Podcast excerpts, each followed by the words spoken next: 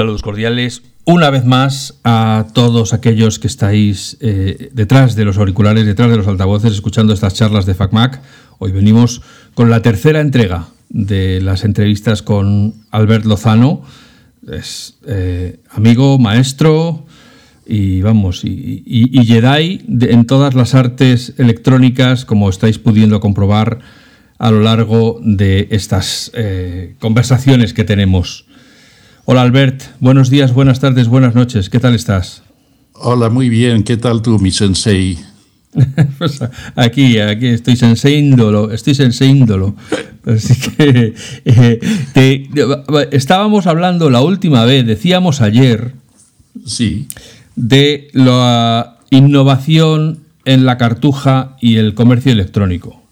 Ah, sí pero haciendo un poquito de revisión histórica y de las cosas que vamos hablando, que son tantas en cada episodio que, a veces pues es difícil llevar la cuenta sobre la marcha, me gustaría que abundáramos un poco más en tu época eh, en Estados Unidos, la compra del ordenador, cuando conociste a Steve Jobs y a Steve Wozniak, la creación del logotipo original de Apple, todas estas cosas que bueno, pues que, oye, para tener a alguien que les conoció cuando todavía eran gente normal, antes de que ascendieran al Olimpo, pues, eh, pues está muy bien que, nos cuentes lo que recuerdas de ello y cómo fue aquella circunstancia. Sí, hoy en día sería muy difícil, muy difícil conseguir un contacto así. Pero en aquella época yo me quería comprar un ordenador, me dijeron allí hay una casa que, que hay un par de chalaos que, que, venden esas cosas y hacen esas cosas. En realidad no fue a, no fue a la casa, porque hay, hay también mucho eh, mucho mito. Mucha historia con el tema del garaje. No había tanto garaje, ¿eh? o sea, aquí cada uno trabajaba en su casa, Woz eh, trabajaba en su casa, Jobs también, bueno, Jobs trabajaba menos, porque lo suyo era más comercial que otra cosa, aunque digan lo que digan. Y en el garaje tenía un pequeño taller y allí se hacían cosas, pero no es que se empezaran a fabricar ordenadores Apple en el garaje, ni mucho menos. O sea, en realidad estos ordenadores se vendían en el, club, ahora el club que había en la universidad, ¿cómo se llamaba? El Chaos Computer Club, me parece que era. Y allá venía la gente con sus inventos, y entre ellos pues eh, apareció Bosniak y Jobs con sus inventos cuando hacían el primero los sistemas para eh, ya hacer llamadas telefónicas sin pagar, pero bueno, esa es la etapa más.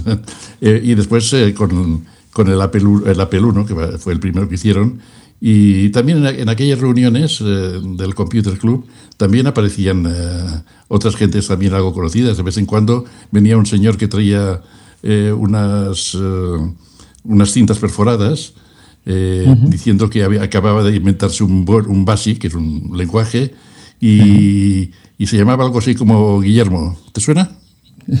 Bill, Bill, Gates también venía. Sí, también sí, sí, que él no estaba en California, pero también quería vender su, su producto.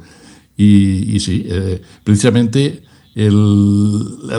nosotros en una empresa que hicimos, eh, que montamos en Barcelona hace años, vendimos la primera máquina que llevaba el primer BASIC de Bill Gates, el primero, el Microsoft BASIC.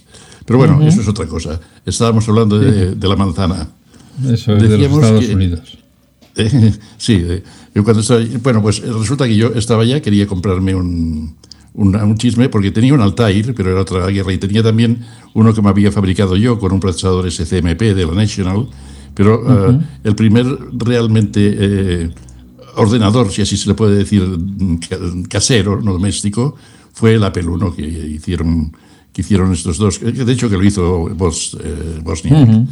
Entonces, así, allí los conocí. Mm, mi trato con ellos fue muy corto, porque fue simplemente comprar esta máquina, que, ¿sabes lo que vale ahora una peluno? Y se han llegado a pagar hasta un millón de dólares por, sí, sí, subasta. Sí, sí, pues que yo compré el mío y cuando llegué aquí, como buen electrónico, al cabo de un tiempo me cansé y lo desmonté, ¿vale? Lo desolé todas las piezas y, si lo hubiera guardado, igual tenía la jubilación resuelta. Mira, claro, ¿qué, le, ¿qué, le haremos?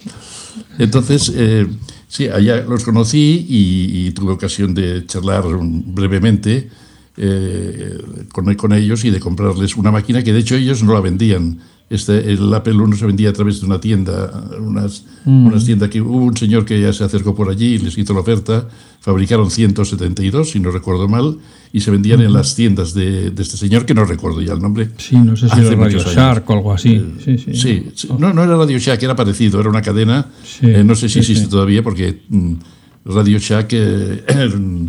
No era seguro, era otra, y no me acuerdo del nombre, ¿eh? porque estamos hablando de 1975-76, imagínate, ya han pasado unos cuantos años. Y las neuronas se cansan de recordar, ¿eh? También.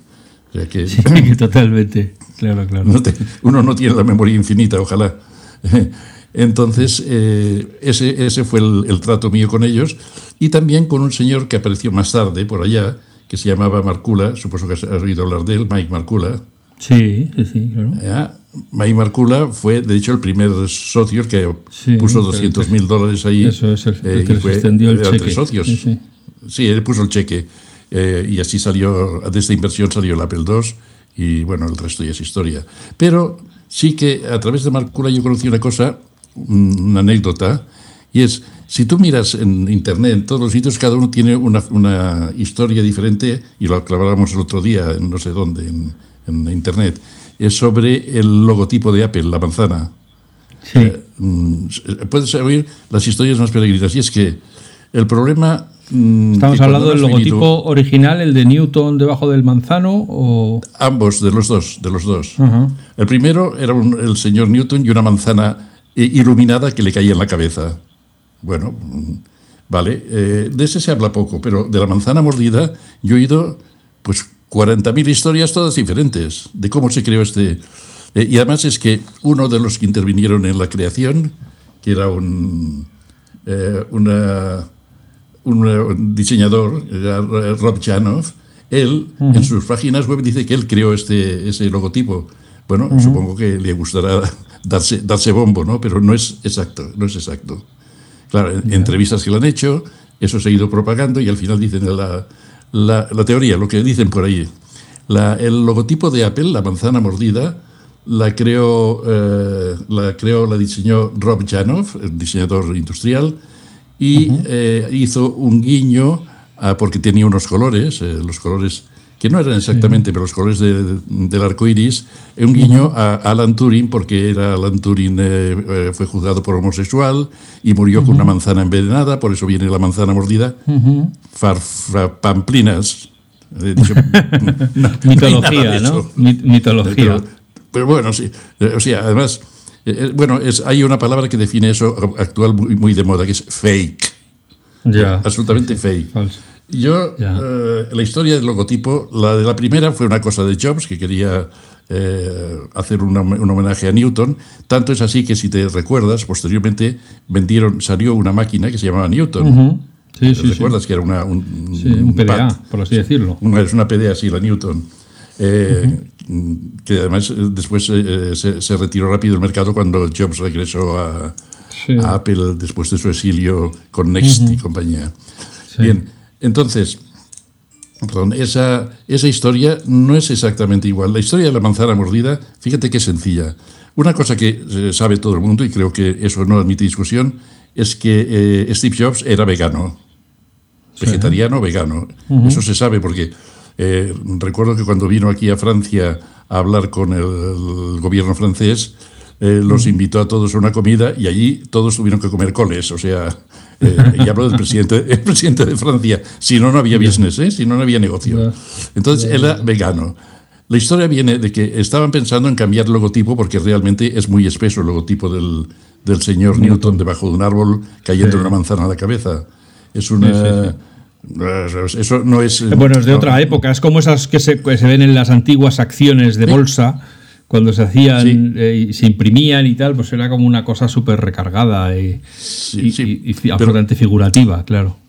Contrastaba absolutamente con una cosa de la tecnología que era un ordenador personal. o sea, entonces, eso, eh, Jobs estaba consciente de, ello y eh, estaba, la anécdota es tal, como me la contó en su momento hace muchos años, Mike McCullough. ¿eh? O sea que más de primera mano no puede ser. Estaban los tres eh, haciendo planes sobre el futuro y Jobs se estaba comiendo una manzana, como buen vegetariano.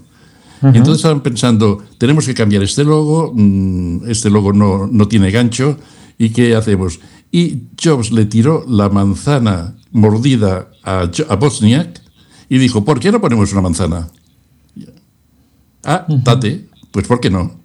Y entonces es cuando fueron con esa idea a Rob Janov y Rob Janov cogió la manzana mordida que, la, que, había pescado al vuelo el eh, Boss y hizo el diseño de la manzana.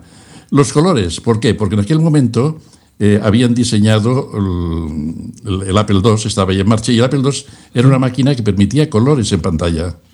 Y Jobs dijo, bueno, me haces la manzana mordida, que la primera era una silueta como la actual.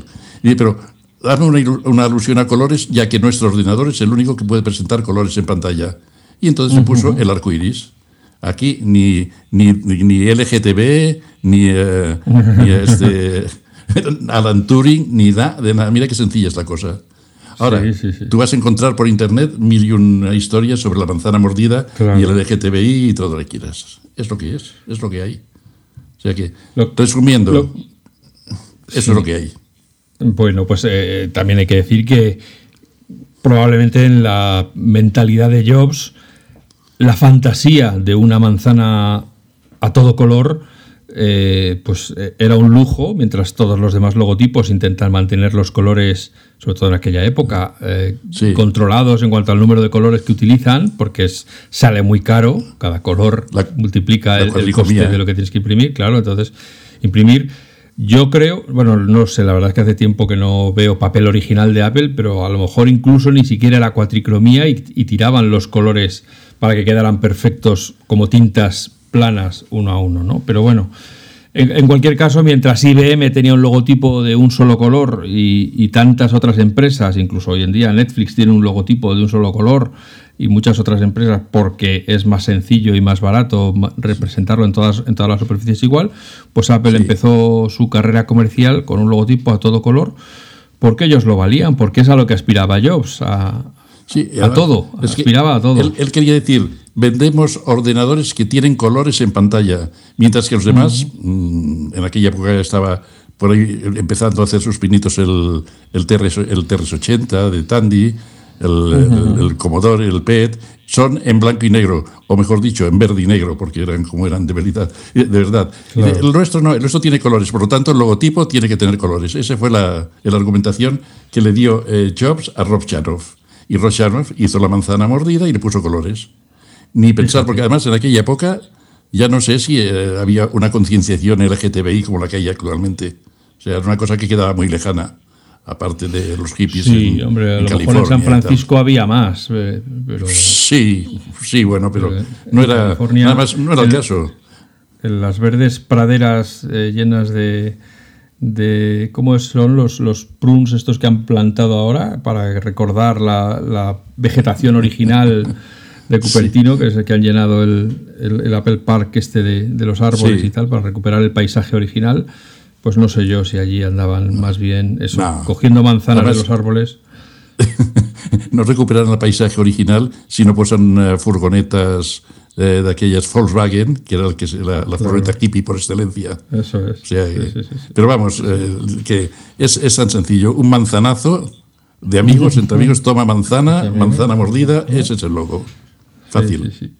Es que muchas veces se, fabrican unas historias eh, que quedan muy bonitas, y, pero claro, bueno, es, verdad que eh, hay toda esa serie de felices coincidencias, ¿no? Con Alan Turing, con la homosexualidad, con la manzana, con Newton, con, con el Macintosh, con, con, que es la variedad de manzana, en fin, esas cosas que contribuyen a crear la, la mitología y, y consecuentemente los que están ávidos de comprarla, pues la mitomanía. ¿no?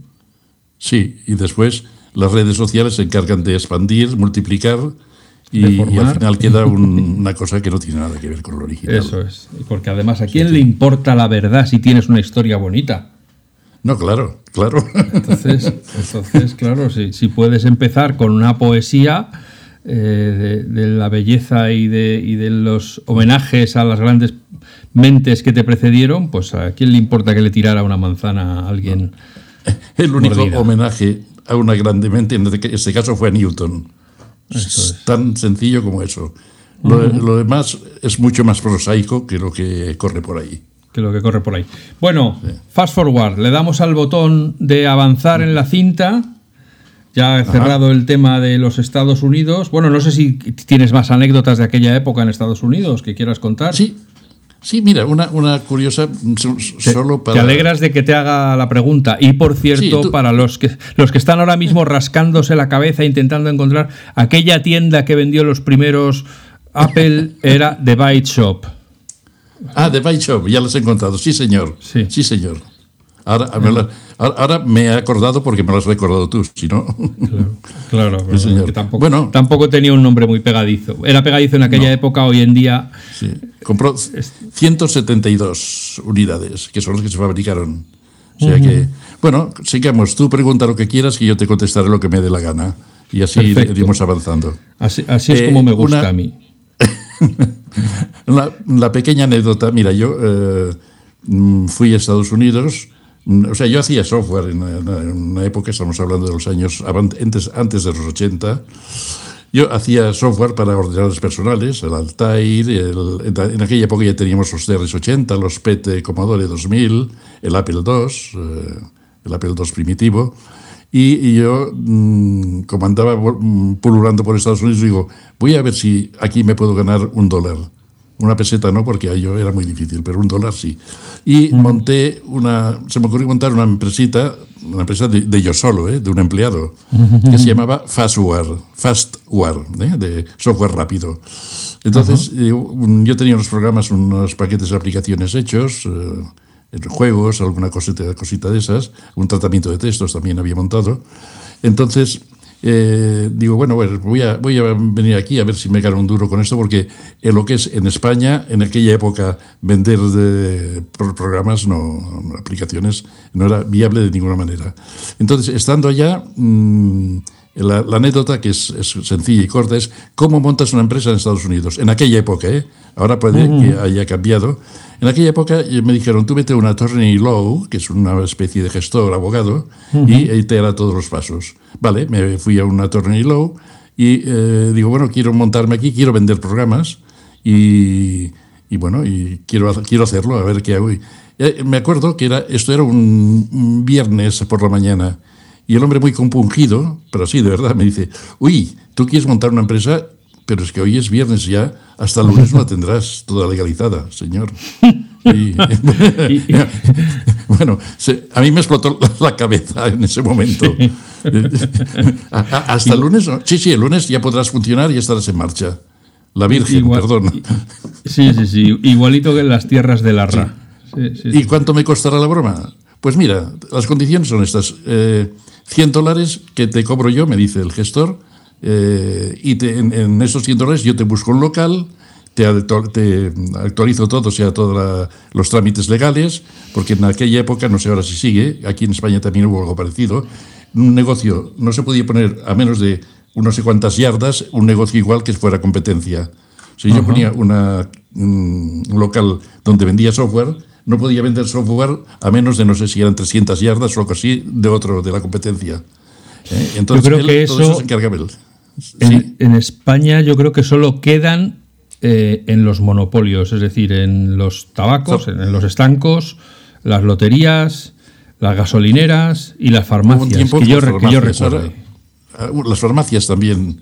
Y sí, las farmacias también, aunque han ido reduciendo el, rango. Por, por ejemplo, en mi calle, en la misma calle, creo que hay cuatro o cinco farmacias, ¿no? Pero, pues pero bueno, depende, pues a, lo mejor, a lo mejor la tiene en cuenta también la población que vive o, tal. Ten en cuenta que no es mala idea, porque así se evita la competencia brutal. O sea que tampoco es bueno. Pero bueno, el caso es que él se encargaba de todo y además me daba un localito, tal, llaves en mano. El alquiler no me lo, no, lo pagaba lo tenía que pagar yo. claro, ya, ya. Bien. Eh, me voy al local el lunes con toda mi documentación hecha, funcionando, y una exención fiscal de tres años, como aquí. Igual, ¿Eh? igual. de, hecho, era una exención fiscal de dos años. En dos años tú no tienes que declarar, no tienes que hacer declaraciones al fisco, no tienes que declarar nada, ¿eh? nada. El tercer año tienes que declarar. Te permitimos aquí este año tercero de pérdidas. Si al cuarto das pérdidas, te quitamos la licencia, que decían ellos. sea, mira qué fácil. Dos años para ganar, para situarte, un año, o sea, dos años para ganar tú, no ganar eh, Hacienda. Hacienda. Un mm. año para un año para mm, eh, situarte ya y empezar a, demostrar que puedes ganar dinero y el otro tienes que ganar dinero si no te, no te dejan trabajar más.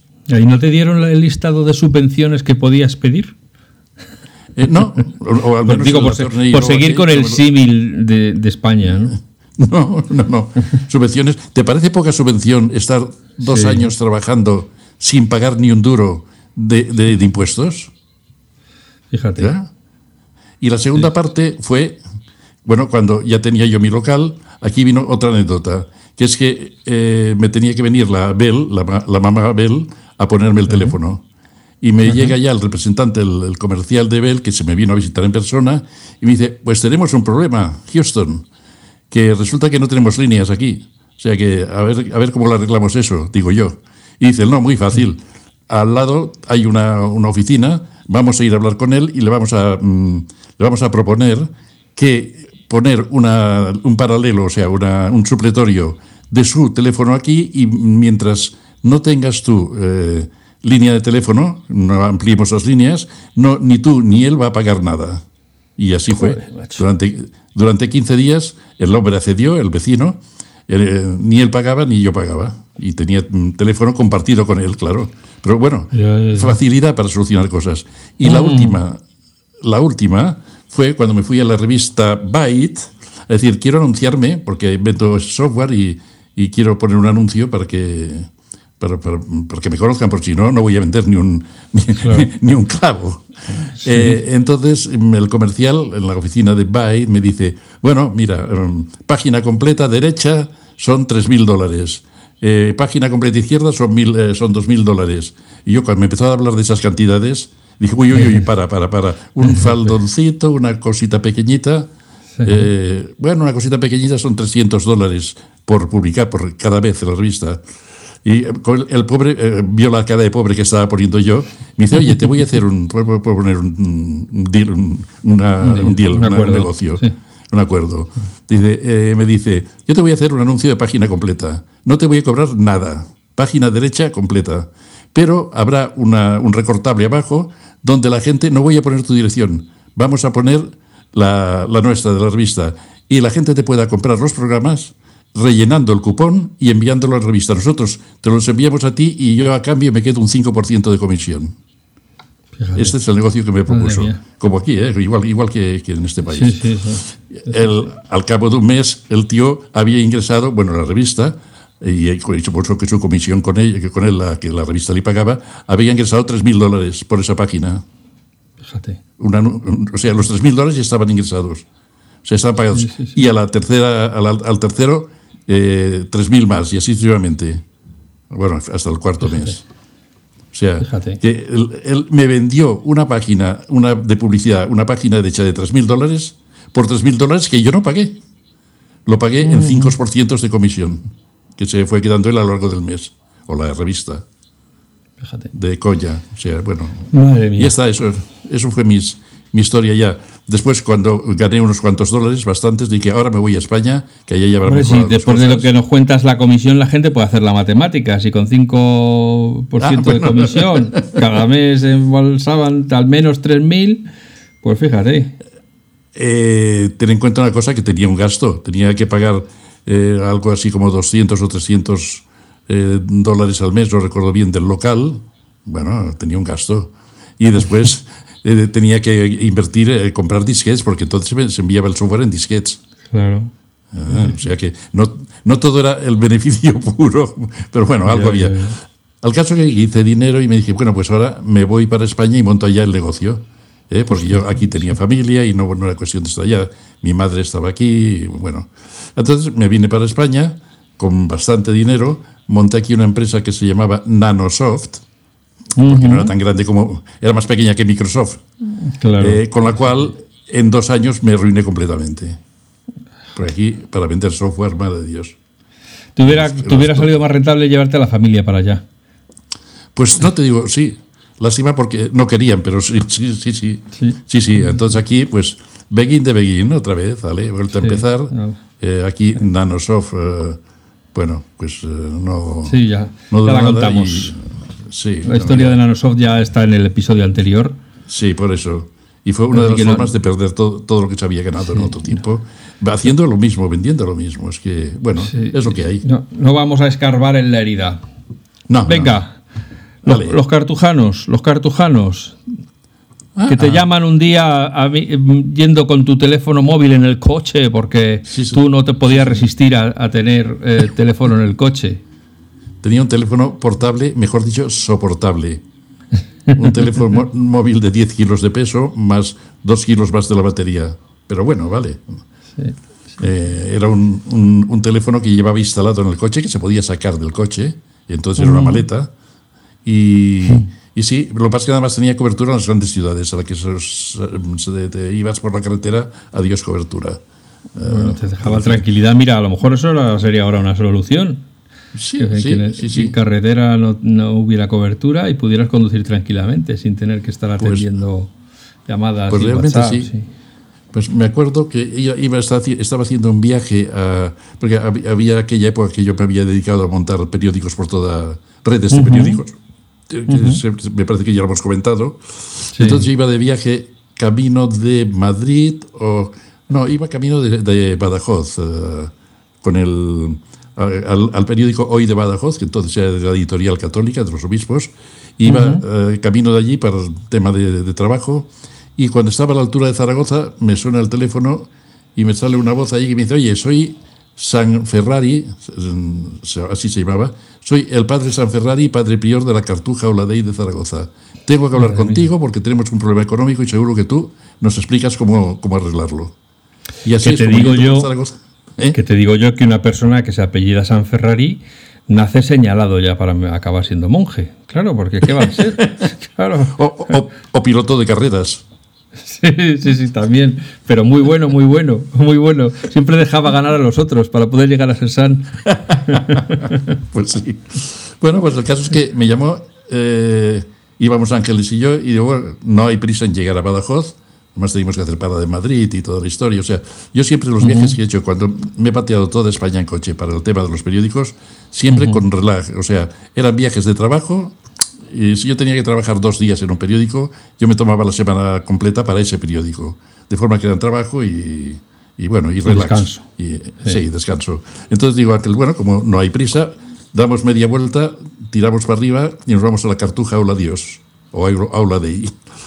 En esta cartuja, el padre prior, me sale un señor, el padre prior, que llevaba una sotana blanca y de cada bolsillo le salía una antena. Digo, bueno, empezamos bien, o sea, alguien que le va este es de los míos. sí. Bueno, eso era. Eh, no, sé si, hemos dicho dónde estaba la, este, la cartuja. ¿En qué Zaragoza. está? En Zaragoza. Antes de entrar en Zaragoza, a mano derecha, hay un camino que va a parar a la cartuja o la de ahí. Entonces, ella era el padre prior, eh, el tema de la tecnología le gustaba, o sea, eh, ciertamente sí. y llevaba, le, digo, le salían antenas bolsillos porque llevaba lo que ahora ya no están de moda, los teléfonos eh, inalámbricos, no sé si te recordarás. se, conectaban al fijo y tú podías pulular por toda la casa con el inalámbrico y llevaba una antena realmente poco, poco discreta. Y es, él le salía las antenas le salían las antenas por los bolsillos de la sotana. Entre ¿Por qué? Porque tenía. a lo mejor era para hablar con Dios, ¿eh? No, no creo. Habla, él hablaba con los mm, padres priores de la Chartres, de Francia, que es donde estaban sus jefes. Tenía otro para hablar aquí con los proveedores de la cartuja. Y para, tenía un teléfono para cada cosa. Bueno, el caso es que llegamos allí. Mm, lo primero que nos sacó fue una botella de Chartres, porque la especialidad de la casa. Eh, Además, mm, recuerdo que el Chartres hay dos colores, o había, no sé si sigue habiendo ese licor, el verde y el amarillo, y él tenía más el blanco, que era el que daba a los, eh, a los eh, monjes de allí para curar el resfriado. Era un Chartres de 70 grados de alcohol. Bueno. Madre mía. que curaba el resfriado. Y, desinfectaba las heridas también, claro. es que con un Chartres de 70 grados, si no te cura el resfriado, tampoco te enteras. Lo pasas también. efectivamente, efectivamente.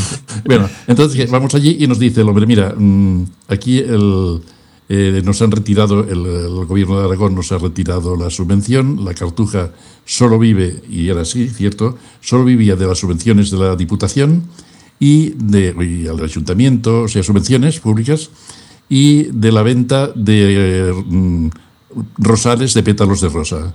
O sea, había allí unos monjes que cogían pétalos de rosa, hacían bolitas, y entonces hacían un rosario y vendían eso. Pero claro, la Cartuja es un trasto de edificio. Mm, no sé si habrás visto alguna. Puedes mirarlo en Google.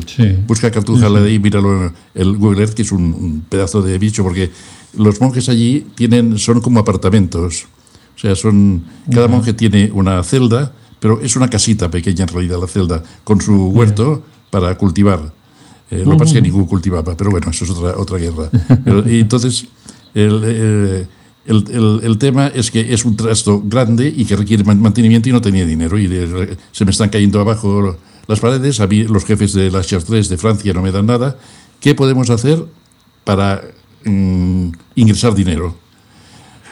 pues yo pensé, claro, ¿qué, quieres que piense yo? Digo, oye, pues a vender accesorios de ordenador, o sea, periféricos de, Apple, que es una cosa que había poco. O sea, en aquellos tiempos. Eh, Tú podías comprar un Apple II, eh, no había problema, los, vendía los vendía Raxon Random, era el vendedor más eh, importante de Zaragoza de, y a nivel nacional también.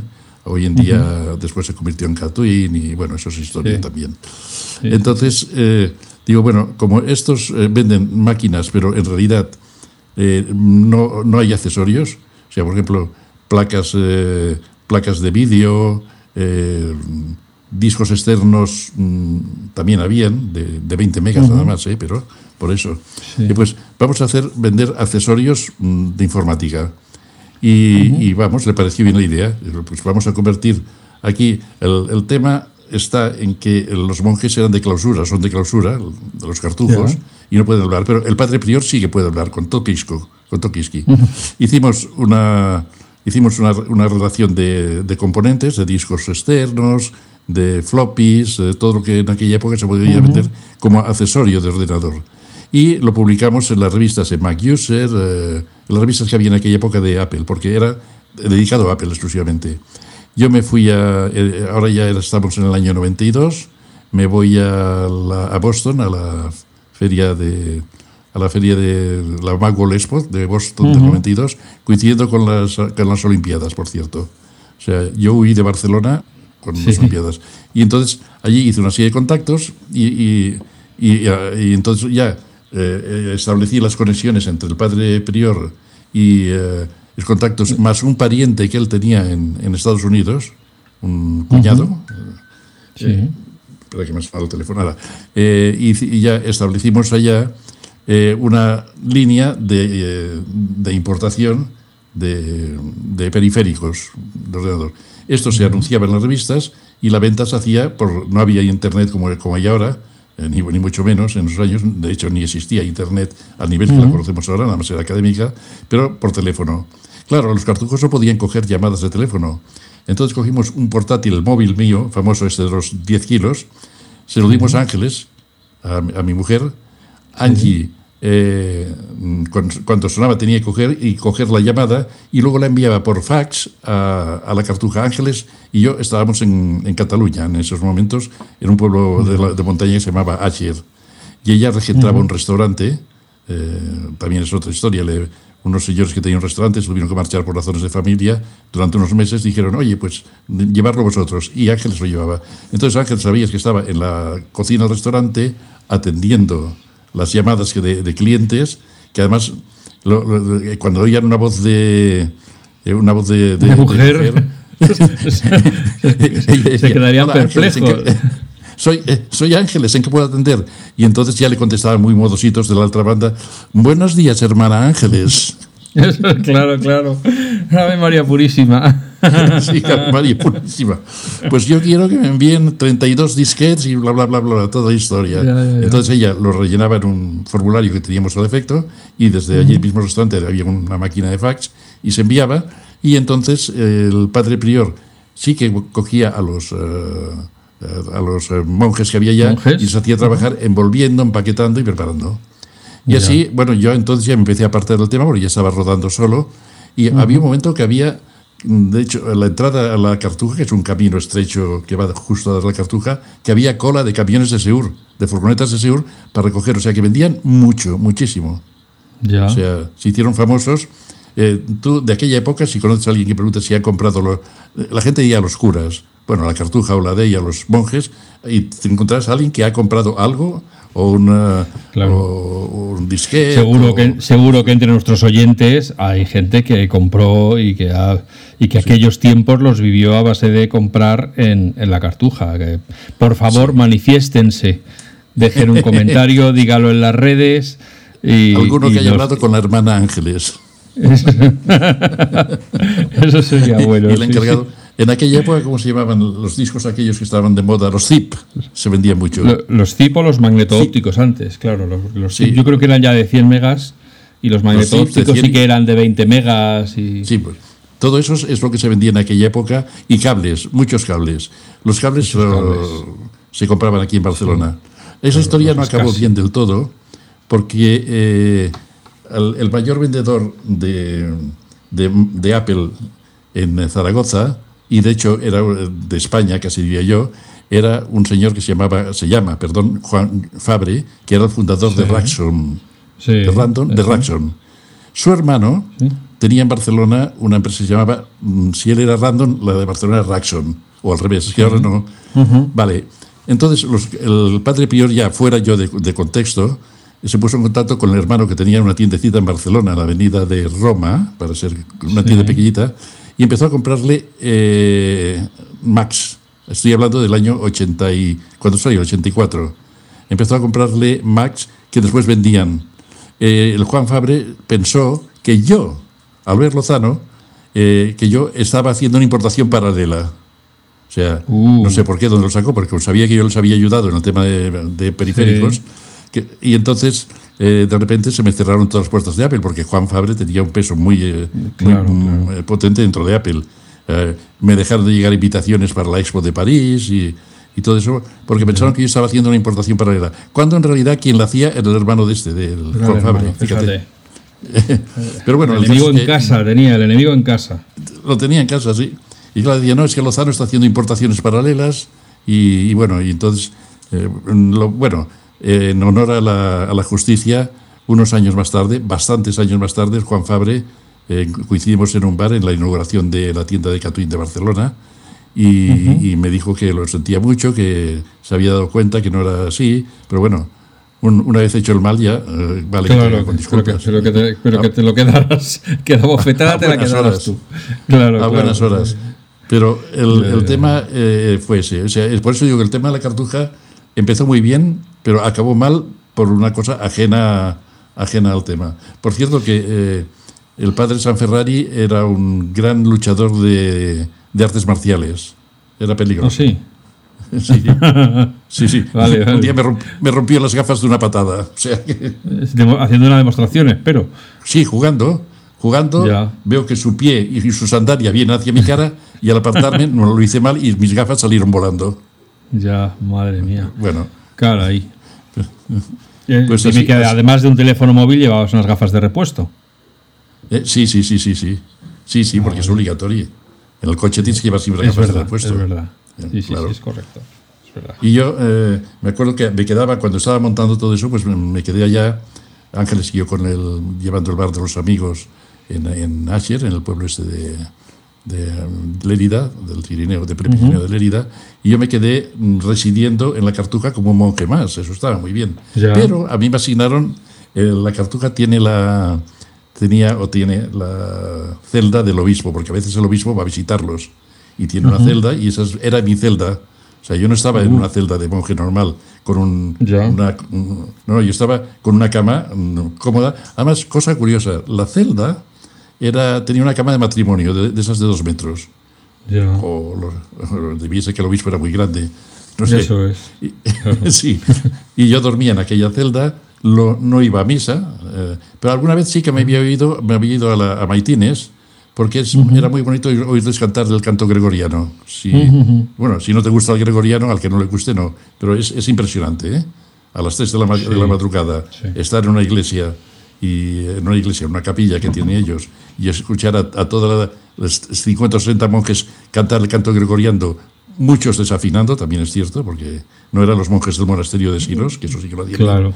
Y es lo único que había hecho fuera de, la, de estar en unos salones que me mm, habían asignado eh, para hacer todos los montajes, las reuniones con el padre prior y explicarle cómo tenía que hacer la venta y tal. Después, cuando yo ya les dejé funcionando, sé que el padre prior fue a más, eh, alquiló unos locales en el centro de Zaragoza y allá montó una tienda. O sea, fue creciendo. Pero eso, por lo que sé, por lo que me dijo él, a los, eh, los jefes de la cartuja de las Chartres de Francia no les gustó, lo llamaron a capítulo, le dijeron que a cerrar todo el negocio, así se cerró, y él lo castigaron enviándolo a, un piso, un, mini monasterio que está en un piso, estaba en un piso en Cádiz, y el, el, invento se cerró. O sea, pero les cerraron también la, la, venta eh, por teléfono y todo. Él fue a Archastres, a la cartuja de Francia, dijeron, eso se acaba y, y ya no vuelves al, al monasterio, ya no vuelves a, a la cartuja te vas, te vas para Eso es lo que me explicó él. O sea que. Fíjate. Eh, ¿Por qué? Porque ellos habían hecho el voto de pobreza. A pesar de que con este negocio estaban manteniendo la, la cartuja que se caía a trozos y, ya, no, pues mira. Lo, lo, que hicieron después, con el otro ya padre prior, ya más, eh, más, prudente, más, más eh, lo que hicieron fue hacer un túnel desde la recepción hasta la iglesia, porque en la iglesia todos los murales son de Goya. Mm, es interesante visitarlo. Para emitir visitas exteriores, cobrar y permitir que la gente. Lo del túnel es porque, como es, eh, monasterio de clausura, las monjas, hay las monjas, las señoras, las mujeres, ni hablar. Entonces pasan por el túnel por debajo y llegan a la iglesia, eh, eh, apartan a cualquier monje que haya allá para que no tenga ocasión de ver una mujer y las mujeres pueden ver, admirar las obras de Goya y pagar una entrada. Y eh, no sé si ahora reciben, porque ya es, hace muchos años de eso, si reciben subvenciones o no, pero eh, viven o vivían, que por lo lejos que yo sé, eh, vivían de, cobrar entradas para visitar las murales de Goya, están en su iglesia. Pues hombre, seguro que sí, pertenece a patrimonio y Zaragoza también creo que está declarada ciudad de patrimonio y tal, pues seguro que tendrán una asignación de patrimonio para mantener el, por lo menos la estética. mi, paso por allí fue conseguir que durante unos años se ganaran la vida. Fíjate. No, cosa que nos gustó a los, de, a los jefazos de los monjes de allá de... Es que es curioso, porque siempre, yo eso no me lo aclaro nunca el padre San Ferrari. Eh, ellos no, San Ferrari no podía hacer negocio comprando y vendiendo mm, accesorios de ordenador. Pero la cartuja de Tarragona sí que hacía negocios vendiendo, fabricando y vendiendo el Chartres. ¿Eh? el chartres es bebida divina y los uh, ópticos no, es, no son divinos. claro, esos son del diablo. con la iglesia habíamos topado. Totalmente, fíjate. Eh, claro, también los franceses chauvinistas me imagino que vieron que en vez de pensar, oye, pues a lo mejor eso también es negocio para nosotros, dijeron, pues no, pues que no sea negocio para nadie. Ya está. Eso sí. Y bueno, como ellos son los que mandan, o eran los que mandaban. Ya digo, esto estamos hablando del año. La historia acabó un poco después de mi viaje a, Estados Unidos a conseguir material. O sea, puede que en el 92, 93 o así, yo ya estaba completamente desligado de la, de la, de la cartuja. Pero no de Apple, que el, castigo me duró un tiempo, por cierto. Claro, por eso ahí entrabas tú en, en Siberia, en tu Siberia particular. Sí, el gulag, el gulag, virtual pero gulag. Sí, sí. Y vale, entonces está, a los cartujanos les quitaron el, el negocio, el, el, tenderete, también en el 93 o aguantaron hasta, hasta más allá? No, no mucho más. O sea, eh, a ver, 93, debía ser 95, porque yo regresé a, regresé en el año 97 o así, yo regresé a, a Zaragoza a montar un, proveedor de Internet. Eh, o sea que sí, se, se llamaba Acción Virtual. Y ya en aquella época... ¿Perdona? No, no, que te iba a decir que en mi lista de cosas esa es cómo vino Internet a España o, qué papel tuviste tú en la llegada de Internet a España. Pero creo que ese va a ser nuestro cliffhanger para el próximo, para la próxima charla. Pues vale, dejamos la expectación. Claro, yo, porque yo creo que ahí eh, recordar aquellos tiempos eh, de, modems y de y, de descubrimiento de, aquella visión de un mundo unido eh, por primera vez sin fronteras gracias a internet que yo creo que fue aquellos tiempos, a pesar de las tarifas telefónicas que se cargaban por conectarte a, través del teléfono a, Internet, pero yo creo que aquella época fue muy bonita y yo creo que merece la pena tratarla con mimo. O sea, tiene, tiene raíces que se, se, profundizan en el tiempo. De hecho, podríamos empezar a hablar de Internet en el año 82, 83. Esas son las raíces. Para ir al tronco, que sería en el año 95-94. Sí que sí, pues hay, tema, hay tema. Espera que me lo voy a apuntar porque si no, ya cuando me dices que hay que volver otra vez a rebobinar para el 83, digo, joder, pues esto... Es que estamos hablando de historias paralelas. Si hablamos de Internet, claro, ya no te puedo mezclar Internet con la cartuja Aula Day, ¿no? es pues que son, claro, son, somos multiproceso. Tenemos varios hilos. Estamos lanzando hilos de proceso eh, que son paralelos, sí, claro. y en algunos momentos se, se, comunican, se comunican datos entre ellos, pero, pero tienen su propio desarrollo. Exacto. O sea, entonces, claro, tenemos que retroceder en el tiempo para un tema que es eh, totalmente diferente. Ese es el problema que tiene el haber hecho tantas cosas a la vez. Claro. ¿Qué, bueno, le vamos a hacer? Yo creo que es la virtud que tiene poder haber hecho tantas cosas a la vez, porque yo, o yo me meto en una cosa y me meto. Y si me pides que me meta en otra, eh, pues ya o dejo lo que estoy haciendo y me pongo con lo nuevo, o eso de estar, como, te, como hablábamos antes fuera de micrófono, de tener platos girando, cada uno con una mano y, que los dos vayan progresando al ritmo al que deben, para eso hay que valer también. Ah, no, valer no. Es, una habilidad. Eh, mira, cada uno nace eh, con unas o varias o una o habilidad. Cada uno tiene la suya. Eh, yo tengo la de ser multitarea, pero no quiere decir ni que sea mejor ni peor. Otras tienen otras habilidades que en otros terrenos son mejores que la mía de ser multitarea. O sea que no, no es... Sí, sí, por eso, pero, pero esa capacidad que has tenido de llevar cosas tan diferentes, aprender de cosas tan diferentes para poder ejecutarlas eh, y que además hayan salido bien, Supongo que la mayoría. Bien, bien, porque Nanosoft de bien nada. Sí, por eso que salió bien mal, salió bien mal. Sí. pero, pero bueno, el, balance general, eh, pues es de tío que, lo que se mete lo saca adelante. Y eso, pues oye, hay que, hay que reconocerlo y quitarse el sombrero. Además, tratándose de tilo, de quitarse el sombrero viene muy también muy a propósito. Sí, tiene, tiene miga lo del sombrero. Para los que no lo conozcáis que sepáis que es que Albert Lozano ha sido un gran usuario, un gran disfrutador de sombreros de toda la vida. Hombre, yo tenía una columna fija en la revista Macworld eh, de IDG que se llamaba, la columna se titulaba Bajo el ala del sombrero. El, el, nombre de la columna fue cosa de Álvaro Ibáñez, el director de la revista. Pero bajo el sombrero, por algo será, por mi colección de sombreros. Claro. ¿Que la sigues manteniendo o ya te has ido deshaciendo de ella? No, lo que pasa es que en cada eh, he hecho muchas mudanzas, porque así como he hecho muchas cosas, también he vivido en muchos sitios. Hemos hecho, te puedo hablar de quizás 30 casas diferentes que ya hemos vivido, eh, o que yo haya vivido, y después ya con, Ángeles eh, también. Y en cada mudanza, no sé cómo, pero se pierde algún sombrero, o algún mm. paquete de sombreros. me imagino que algún, algún chofer de alguna, de alguna casa de mudanzas... Debe tener algún sombrero de más en su casa. sí, sí, sí. Ha empezado a llevar sombrero a raíz de hacerte la mudanza. Es, exacto, exacto. Y ahora tengo una colección, pero no la que tenía. ¿eh?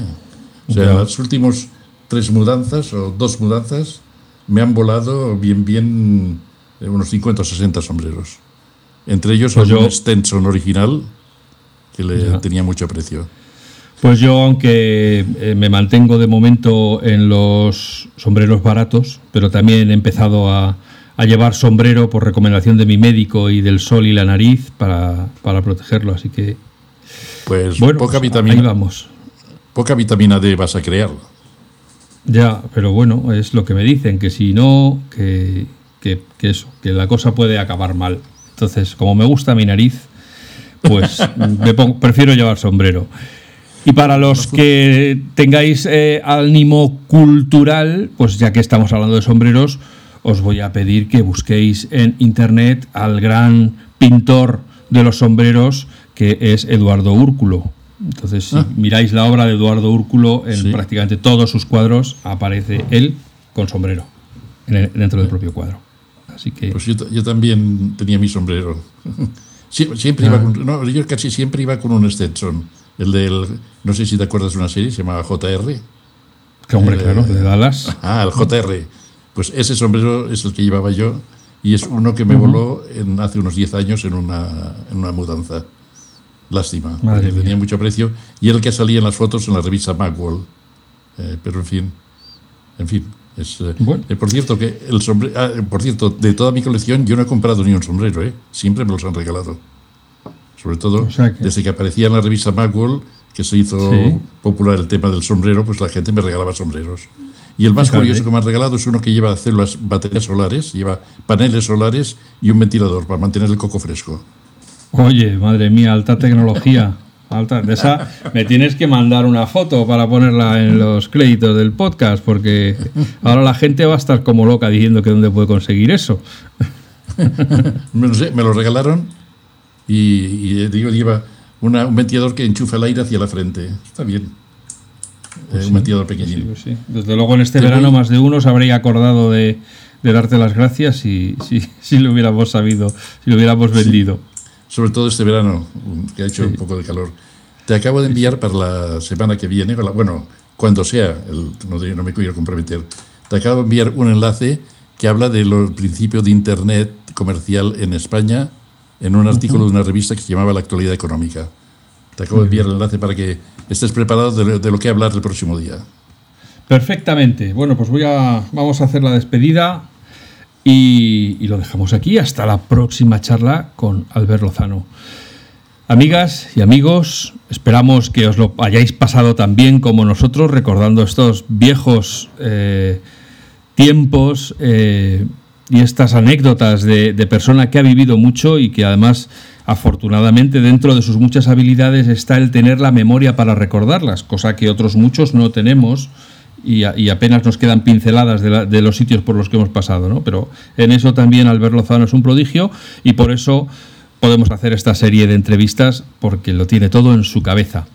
Como siempre, esperamos que os haya gustado, que seáis felices y que seáis buenas personas y nos escuchamos de nuevo muy pronto.